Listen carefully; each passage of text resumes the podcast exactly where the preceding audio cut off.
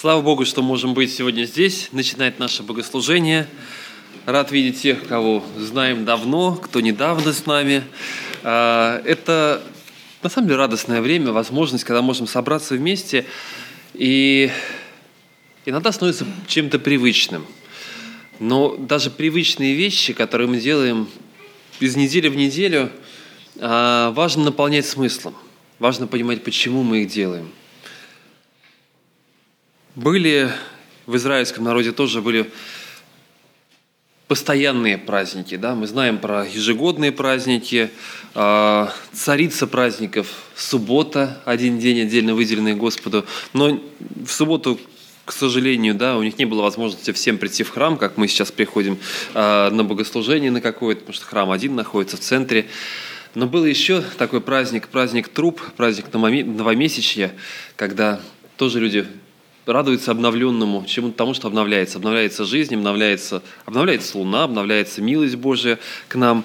И по этому поводу написан 80-й псалом, который я предлагаю сейчас прочитать, а, потому что, мне кажется, он очень радостен и он близок к тому, что переживаем мы, когда радуемся о воскресном дне.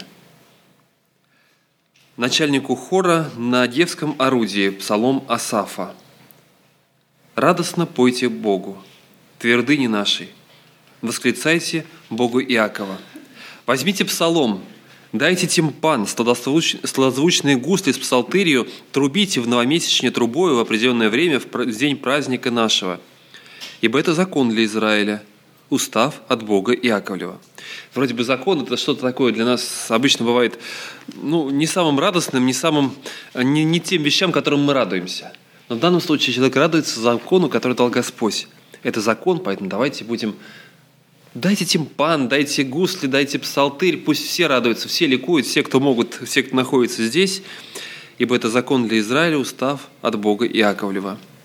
Он установил это во свидетельство для Иосифа, когда он вышел из земли египетской, где услышал звуки языка, которого не знал. «Я снял с рамен его тяжести, в бедствие ты призвал меня, и я избавил тебя, и среди грома я услышал тебя, при водах Меривы испытал тебя. Слушай, народ мой, и я буду свидетельствовать тебе, Израиль. Ой, если бы ты послушал меня, да не будет у тебя иного Бога, не поклоняйся Богу чужеземному. Я Господь Бог твой, изведший себя из земли египетской. Открой уста твои, и я наполню их. Но народ мой не слушал гласа моего, и Израиль не покорялся мне, поэтому я оставил их упорство сердца их. Пусть ходит по своим помыслам. О, если бы народ мой услышал меня, и Израиль ходил моими путями. Я скоро смирил бы врагов их и обратил бы руку мою на притеснителей их, ненавидящие Господа раболепствовали бы им, а благоденствие продолжилось бы навсегда. Я питал бы их туком пшеницы и насыщал бы их медом из скалы. Асав переживает, он видит вокруг народ и видит, переживает, насколько состояние народа далеко от того, каким он должно было быть. Но исправление народа начинается с с очень простой вещи. С того, что те, кто понимают, те, кто осознают милость Божию, берут в руки псалом и гусли и начинают петь. И начинают воспевать, и в их сердцах появляется слава Божия. Пока в наших сердцах нет этой славы Божией, пока наши сердца не ликуют, не радуются тому, что мы можем, мы можем быть здесь, мы можем торжествовать, можем утверждать, можем на самом деле возвеличивать Его имя, до тех пор а, мы не можем с полностью чистым сердцем молиться, Господи, благослови этот мир вокруг нас. Пусть люди вокруг нас знают Тебя, пока мы не наслаждаемся этим и не радуемся тому, что дал нам Господь. И поэтому сейчас у нас время для того, чтобы начать наше богослужение с поклонения Богу, с радости, с того, чтобы наполнить Его присутствием в наши сердца, чтобы смириться перед Ним, чтобы позволить Ему действовать в нашей жизни – Давайте мы обратимся к Нему в молитве.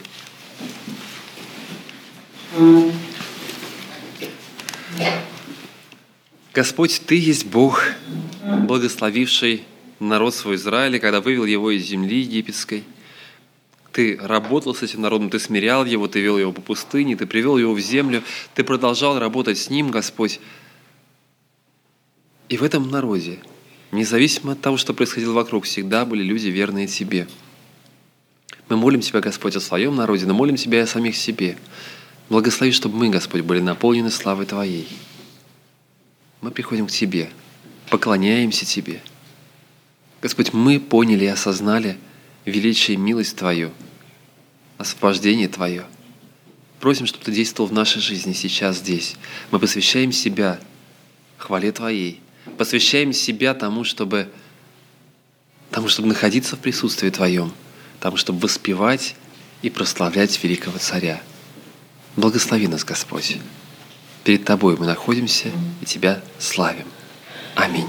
Начну свои размышления с того, с чего начинаю их последние, вот уже, наверное, три месяца, с первых трех глав Бытия. А если мы посмотрим на эти три главы, на описание творения, которое мы говорили, мы говорили про красоту, проговорили про величие, про то, как совершенно, как упорядочено все, что делает Господь, несколько раз в этих главах, и о чем-то о некоторых случаях мы уже говорили, появляется некая картина незавершенности, несовершенства, а, нечто, что еще, что еще вроде как не совсем правильно. Помните «Бытие» первая глава? А, мы начинали, это было первое, наверное, наше первое размышление. Вначале сотворил Господь небо и землю, земля же была безвидна и пуста. Тьма над бездной, Дух Божий носился над водой. Земля еще не завершена, земля еще безвидна, она хаотична и опустошена, она какая-то не такая, какая должна быть. Господь начинает работать над ней. И дальше мы приходим ко второй главе. Вторая глава, второй стих. «И совершил Бог седьмому...» Нет, сейчас... Э, третий стих, да? На самом деле там дальше должно быть. Э, сейчас, минуточку, вторая глава. Пятый стих. Да? Написано про то, как Бог сотворил небо и землю, вот их происхождение или их родословно, если дословно смотреть, родословно неба и земли. Когда Бог создал небо и землю, и всякий полевой кустарник, которого еще не было на земле, и всякую полевую траву, которая еще не росла, ибо Господь Бог не послал дождя на землю, и не было человека для возделывания земли. Еще не завершено, тут еще нет этого кустарника, тут еще нету, э, нету той травы, которая, которая должна появиться, потому что, ну, дальше объяснено, почему мы к этому сейчас подойдем, да. И потом дальше мы читаем продолжение второй главы, э,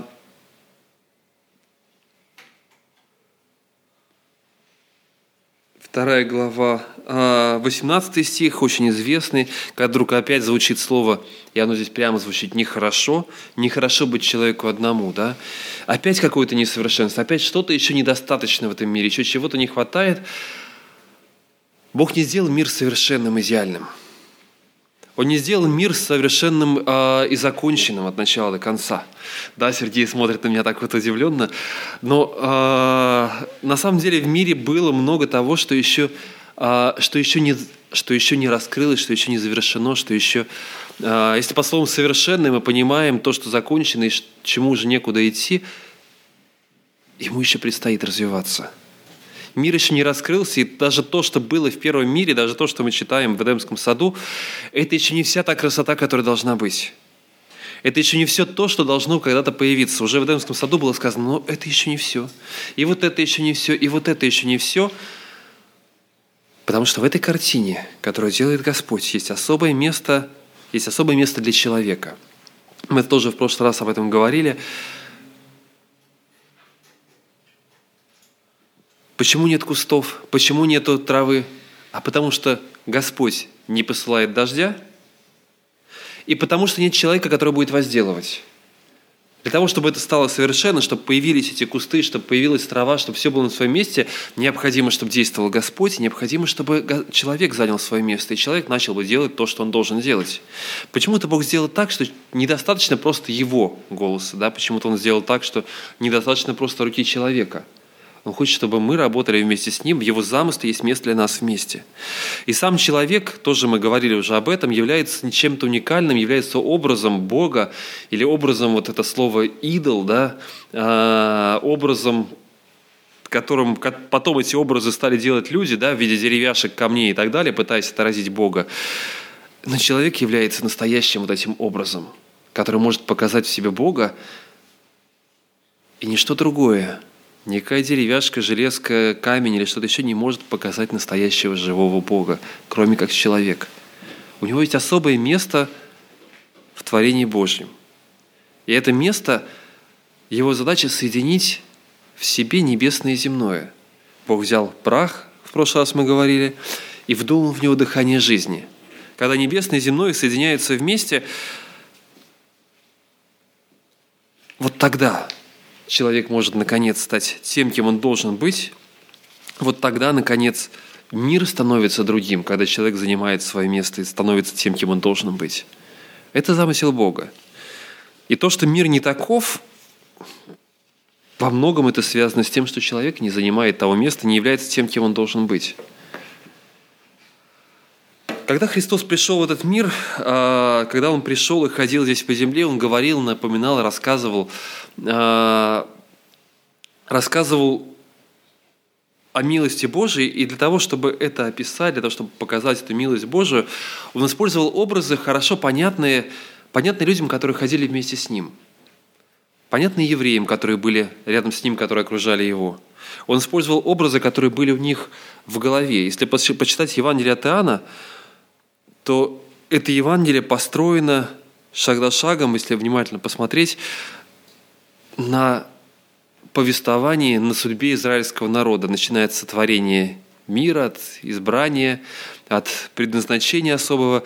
И центром, наверное, является шестая глава, а, когда Иисус перебирается, переходит на другую сторону моря Галилейского, и множество народа ищет его там, находит его там – как это происходит, это отдельная история, да? А, когда он насыщает народ, раздает им хлеб, и евреи вспоминают о той манне, которую они ели. Он насыщает народ, заботится о нем, показывает милость Божию, как Бог творит, как Он творит свои чудеса и наполняет э, своими чудесами. В середине шестой главы переход Иисуса через море, что напоминает для многих это картина перехода евреев через, э, через землю, через Красное море, как они перешли туда, на другую сторону. И вот на другой стороне люди находят его. И там, на другой стороне, он начинает с ними говорить о том, что было с другой стороны моря. Он начинает говорить с ними о манне. Начинает говорить с ними о хлебе. Вы вышли, мы прошли туда, а теперь давайте поговорим с вами о хлебе. Шестая глава, мы будем читать с 22 э, стиха, правильно, Артем? 26. Ну, можем с 26 сразу начать. Давайте с 26 начнем читать. Э, люди приходят, задают вопрос, как ты здесь оказался, что ты здесь делаешь. Э, и, найдя его на той стороне моря, сказали ему, «Рави, когда ты сюда пришел?» Иисус сказал им в ответ, «Истинно, истинно говорю вам, вы ищете меня не потому, что видели чудеса, но потому, что ели хлеб и насытились». Маленькое примечание, слово «чудеса», которое здесь используется, э, греческое слово, которое обозначает не просто чудо как таковое какое-то, вот «сотвори-ка чудо, да, мы посмотрим, фокус какой-нибудь такой, который будет интересно», а это слово, которое э, обозначает прежде всего знамение – какой-то знак, знамение, притом не обязательно чудесное, кстати, да, знамение неба вы разбираете, да, это вот то же самое слово, да, то есть там не было особого чуда, просто видишь, что солнце заходит, оно красное, значит, завтра будет плохая погода, да, дождь, ну или для евреев, наоборот, хорошая, потому что дождь придет. А,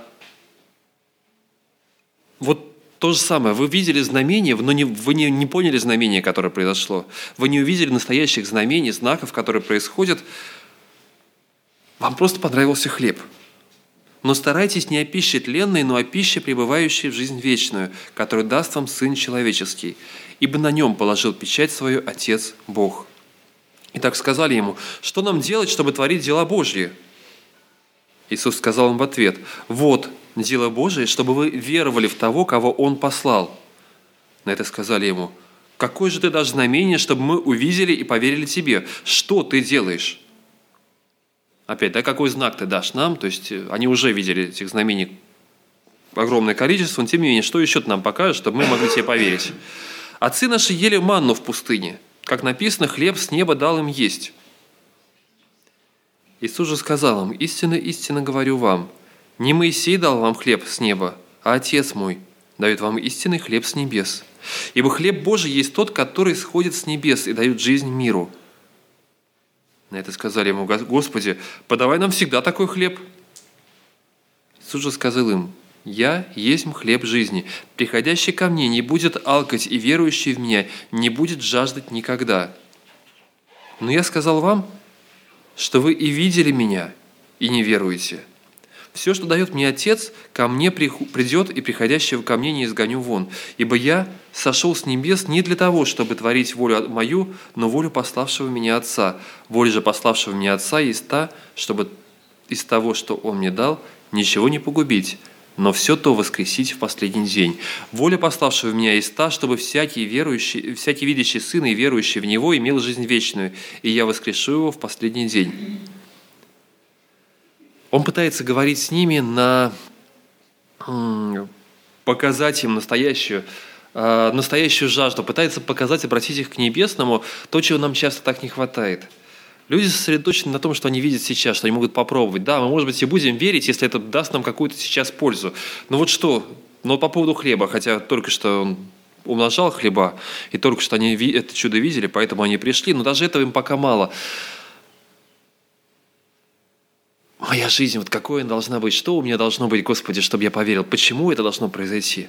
Он пытается их переключить и сказать, есть что-то еще в вашей жизни, о чем вы не задумываетесь. Есть еще одно измерение, небесное измерение, которое вы потеряли.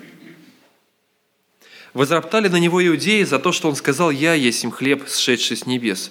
И говорили «Не Иисус ли это, сын Иосифов, которого отца и мать мы знаем? Как же, говорит он, я сшел с небес?» Иисус сказал им в ответ, «Не ропщите между собою, никто не может прийти ко мне, если не привлечет его Отец, пославший меня, и я воскрешу его в последний день». У пророков написано, и будут все научены Богом. Всякий, слышавший от Отца и научившийся, приходит ко мне. Это не то, чтобы кто видел Отца, кроме того, кто есть от Бога. Он видел Отца. Истина, истинно говорю вам, верующий в Меня имеет жизнь вечную. Я есть хлеб жизни.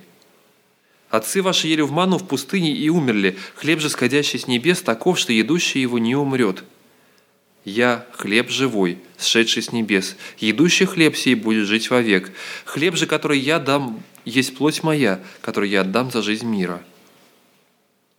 Тогда иудеи стали спорить между собой, говоря, как он может дать нам есть плоть свою – Иисус же сказал им, «Истинно, истинно говорю вам, если не будете есть плоти Сына Человеческого и пить крови Его, то не будете иметь в себе жизни. Едущий мою плоть и пьющий мою кровь имеет жизнь вечную, и я воскрешу его в последний день, ибо плоть моя истинно есть пища, и кровь моя истинно есть питье. Едущий мою кровь, едущий мою плоть и пьющий мою кровь пребывает во мне, и я в нем. Как послал меня живой Отец, и я живу Отцом, так и идущий меня жить будет мною. Сей это есть хлеб, сшедший с небес. Не так, как отцы наши ели манну и умерли, идущий хлеб сей жить будет вовек. Сей говорил он в синагоге, уча в Капернауме. А...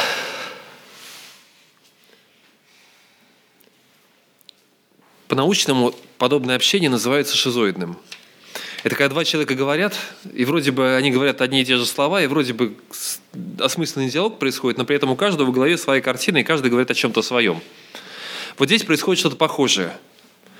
А, есть люди, которые задают, задают Христу вопрос, при этом он пытается переключить их на что-то другое, но они совершенно не воспринимают другую реальность.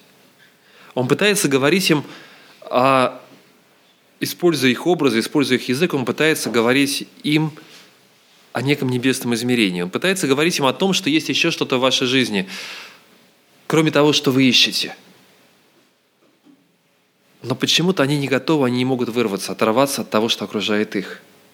И мне кажется, это то, с чем сталкиваемся мы, потому что мир, который окружает нас, вот этот вот физический мир, он воспринимается нами гораздо более реально, чем мир духовный, чем мир, которого мы не видим. Ценности вознаграждения в физическом мире, они ощущаются гораздо более реально. Зарплату, которую я получил, она гораздо реальнее – чем рассуждение пастора о благословениях, которые есть, или, там, или слова Христа, тем более, да, о благословениях, которые есть на небесах. Я не говорю, что нужно менять одно на другое, да, и Христос не пытается забрать у них небесное измерение, о, земное измерение, но Он пытается включить их, включить их и показать им, что есть что-то еще очень важное. Есть что-то еще, о чем они не задумываются. Есть что-то еще, что они не видят. И это то, что необходимо каждому из нас. Христос пытается вернуть людей и сделать их опять такими, какими они должны быть, когда небесное и земное соединены вместе. Задача не убрать человека, не забрать человека с небес, это другая крайность, когда люди пытались уйти от физического мира, да, через аскезу, через долгое созерцание, вот эти вот столпники, еще кто-то, да, если посмотреть э, вот этот вот опыт такой вот аскезы, который существовал, когда человек сидит на этих столбах по много лет, э, совершенно странные вещи, пытаясь умерщвить свою плоть, да, и развивая свой дух. Очень интересно. Христианство впитало в себя столько восточных каких-то традиций до созерцания своего пупка, там еще чего-то, долгого погружения в самого себя. Странные вещи есть, но я понимаю, что люди пытались сделать. Видя одну крайность, они пытались противопоставить ей другую. Они пытались уйти от этого мира и сосредоточиться на чем-то очень таком, на внутреннем свете, который их осветит, на небесном свете, который просветит, наполнит их. То, что задумал Христос, то, что задумал Бог с самого начала, то, что раскрыл Христос, это было другое. Христос пришел в этот мир во плоти. Он не сказал, что это плоть, это физический мир, это что-то плохое, это что-то неправильное. Он пришел сюда и стал, стал человеком во плоти. Он реально умер и страдал это было сложно вместить, э, да, потому что точно так же такие духовные, в кавычках, да, э, течения, движения возникали в первом веке, во втором возникли донатисты, которые точно так же говорили, а знаете, вообще-то Христос, ну, он как бы воплотился, он как бы страдал на кресте, он как бы умер, а потом, в принципе, как бы воскрес, это все, ну, это все как бы, как бы, как бы, потому что, ну, как вот тот небесный логос высший, он не, не может иметь ничего общего с этим нашим плохим, испорченным миром. Он просто пришел сюда, чтобы показать, как мы можем вырваться, оторваться и подняться к нему туда на небо. Церковь утверждала, и апостол Иоанн в своем послании четко написал, да, что кто не исповедует Иисуса Христа, пришедшего в плоти, тот есть дух Антихриста, да, есть Антихрист. Потому что должно быть понимание Христа, который пришел физически сюда – но в то же самое время здесь на земле Он не дает нам сосредоточиться на чем-то одном и остановиться только на земном. Он говорит, есть еще что-то, есть еще одно измерение, которое вы теряете. Вспомните о нем. Забочусь ли я о себе, о духовной составляющей своей жизни? Насколько я на самом деле думаю об этом? Насколько я питаю? Христос говорит, питаете. Вы думаете сейчас о земном. Я вас кормил недавно. На самом деле я позаботился о вас и накормил вас. Но вы можете подумать еще об одной еде – о том, что настолько же реально есть пища духовная для вашей жизни. Мы ее не чувствуем так сильно. Если я не поел день, к вечеру я уже буду, это голод будет ощутим. К утру, если я так и вечером не поужинал, я проснусь еще, и это будет влиять на мое настроение, на то, как я общаюсь со своей супругой, со своими детьми, это будет влиять на все. А если я в течение дня не размышлял о Боге. Если я в течение дня не обращался, не слушал Его, не останавливался в молитве, ну, понятно, перед едой уже есть привычка, я помолился. Но вот кроме этого, вот с реальными проблемами, когда я сталкивался, я просто, начиная этот день, я просил Бога о мудрости, о силе для того, чтобы, чтобы видеть Его присутствие, чтобы быть вместе с Ним, провести этот день. Было это в моей жизни или нет? Соединяется ли в моей жизни небесное и земное? Реально ли для меня вот этот голод духовный? Ощущаю ли я, что мне чего-то не хватает? Он говорит, это все рядышком. Я рядом с вами, я здесь. Бог задумал вот это соединить одно и другое. И Христос пришел сюда для того, чтобы дать эту возможность. Человек был отрезан от духовного. Человек был отрезан от общения с Богом, и это было это было страшно, это было непонятно, это было, э, это было тяжелое состояние. Адам был изгнан из рая, из Эдемского сада, где он был в присутствии Божьем, постоянно мог находиться. Но тем не менее, Бог продолжал быть вместе с ним. Тем не менее, люди продолжали общаться и слышать и понимать Бога. Интересно, в еврейских преданиях есть размышление о том, что еще до сотворения мира Бог сделал, создал несколько вещей, несколько вещей, которые были сотворены еще до того, как э, вот до первой главы, до первого стиха вначале сотворил Бог небо и землю. И это очень простые и понятные вещи. До сотворения мира были сотворены Тора, то есть закон Божий, его заповеди, его принципы жизни управления миром. Тшува – это раскаяние или возможность вернуться к Богу. То есть Бог сделал закон и сделал возможность вернуться к Нему – Батколь – это а, дух пророчества, дух, которым он будет говорить с людьми.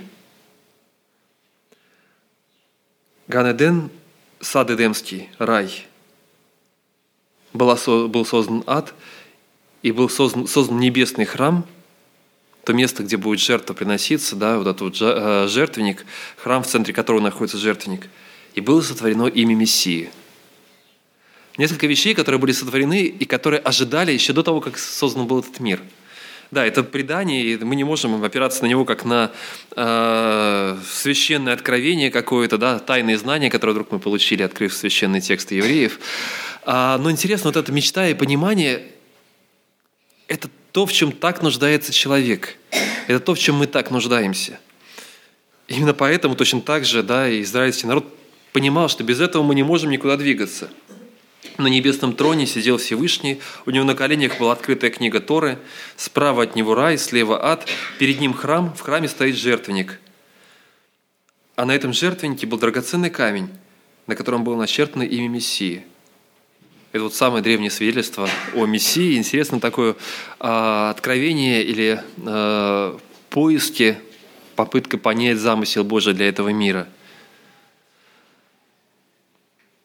Уже тогда Бог задумал для каждого из людей не просто каким этот мир должен быть, не просто насколько он правильным должен быть этот мир, какие правила для него будут написаны, не просто Тора, который, в которой будет записано э, правила для этого мира, но была возможность, было написано о том, что этот мир нуждается, будет нуждаться в искуплении.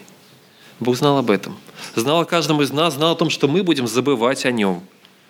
Он знал, что мы в своей жизни будем сосредотачиваться на чем-то одном, будем уходить от него. Он знал об этом – но уже тогда он заложил, задумал имя Мессии. Мы знаем, что мы избраны в нем еще прежде создания мира. Еще там, еще прежде создания мира, он знал о каждом из нас и знал, что ему придется принести, прийти сюда, в этот мир. Что Сын Его будет послан сюда и принесет искупление. Уже тогда он знал об этом. Об этом можем быть уверены совершенно точно, читая Писание, потому что там написано, да, в Писании – что мы избраны в нем прежде создания мира. Бог дал нам возможность. Я не знаю, как, насколько вот реально присутствие Божие в нашей жизни сейчас.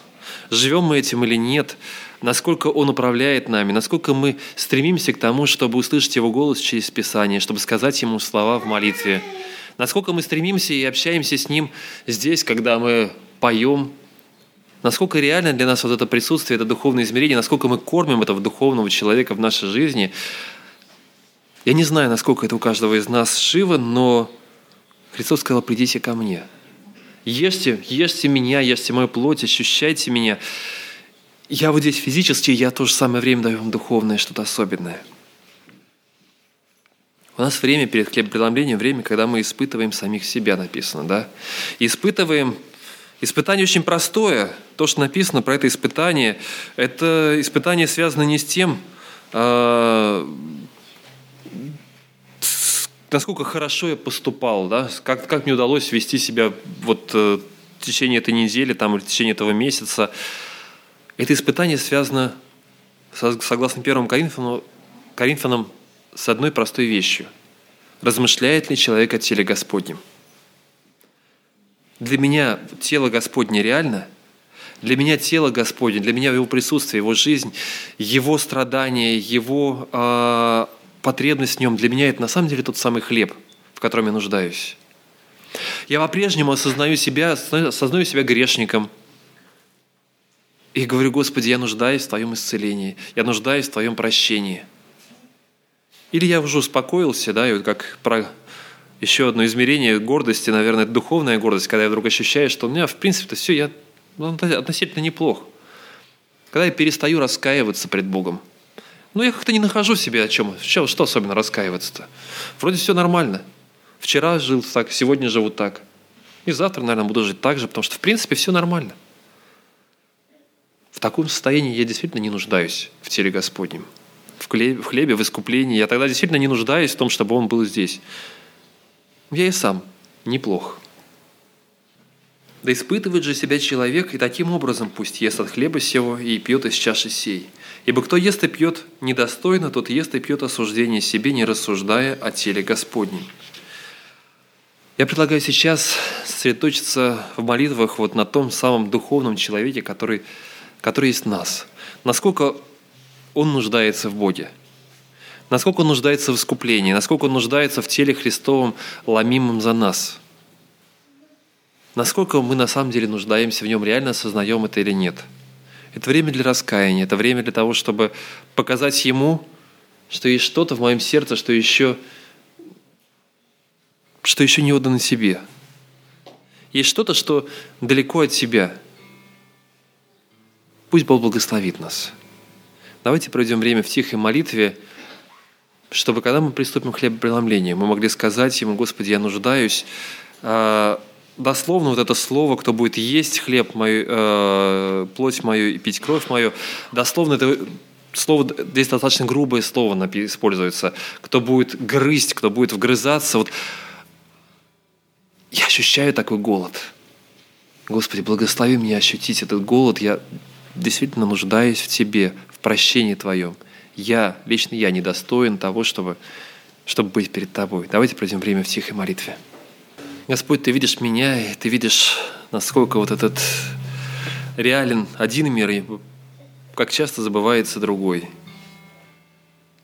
Господь, но я нуждаюсь в Тебе, и мой человек, внутренний человек нуждается в Тебе, нуждается в этом хлебе небес, хлебем живом, которым являешься Ты. Благослови, Господь. Благослови принять. Принять это хлеб, принять это вино, принять, Господь, с размышлением о Тебе. Прости там, где забываю о Тебе, прости там, где в суете погружаюсь и остаюсь просто в одном этом мире, который окружает меня в физическом мире, но не вношу сюда Твой небесный свет. Я хочу быть Твоим, чтобы Твой небесный свет через меня изливался в этот мир – я хочу быть тем, через кого небесное земное соединится, и через кого оно будет изливаться на мир вокруг. Ты стал таким человеком. Ты пришел на землю с небес и стал человеком, Господи, и через Тебя свет излился. Я доверяю самого себя в Твои руки. Благослови, Господь. Приняв этот хлеб, приняв вино, Господи, жить Тобою. И чтобы Твоя жизнь, Господь, через меня действовала в этом мире – Благослови, Боже. Аминь.